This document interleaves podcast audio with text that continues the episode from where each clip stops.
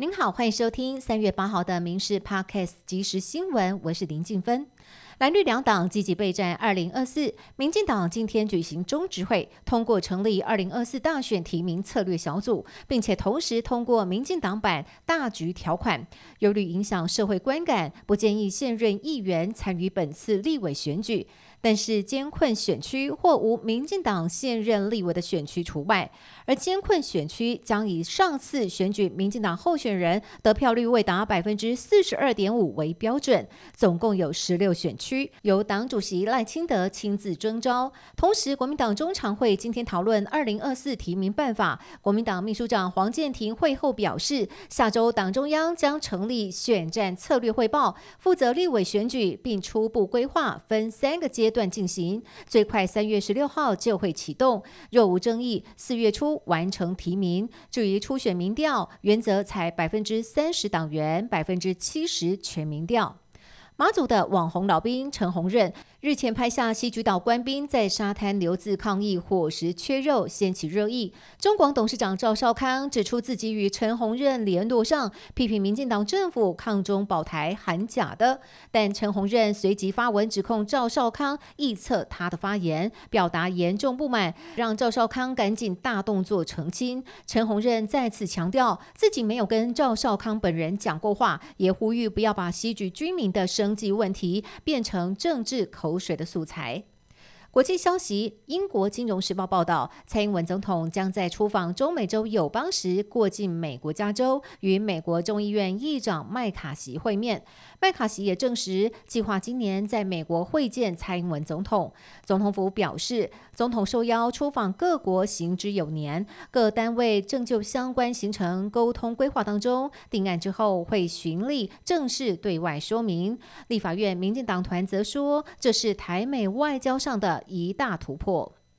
台北市长蒋万安上任时承诺力拼台北大巨蛋年底试营运。台北市副市长李四川今天在脸书公布，大巨蛋正在办理烟控性能现场试验，表示蒋市长紧盯大巨蛋的进度。远雄公司从接到内政部的许可函之后，也全力赶工。李四川强调，将朝七月底前取得使用执照的目标努力，让台北市尽快有一个室内棒球场。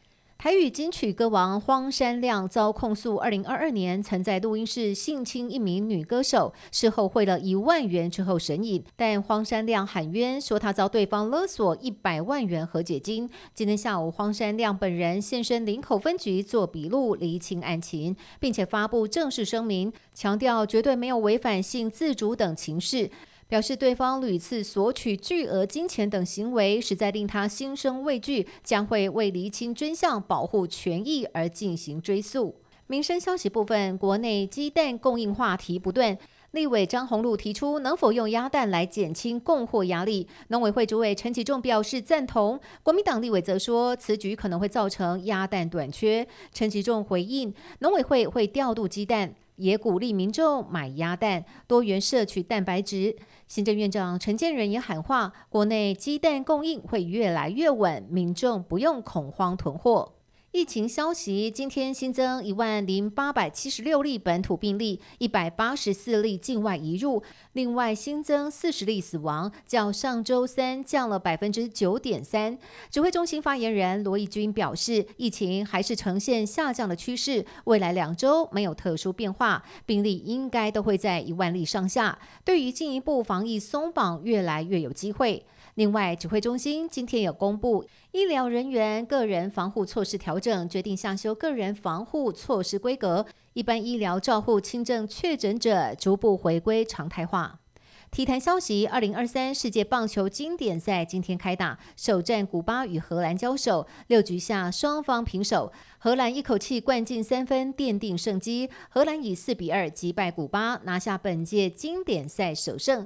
台湾队首战晚间七点将在台中洲际球场对上巴拿马，由美国职棒名人堂球星洋基队退役传奇守护神里维拉来担任开球嘉宾。这是里维拉首次访台，下午举办唯一的专属签名会，也吸引了大批球迷与一代传奇近距离互动。以上新闻由民事新闻部制作，感谢您的收听。更多新闻内容，请上民事新闻官网搜寻。我们再会。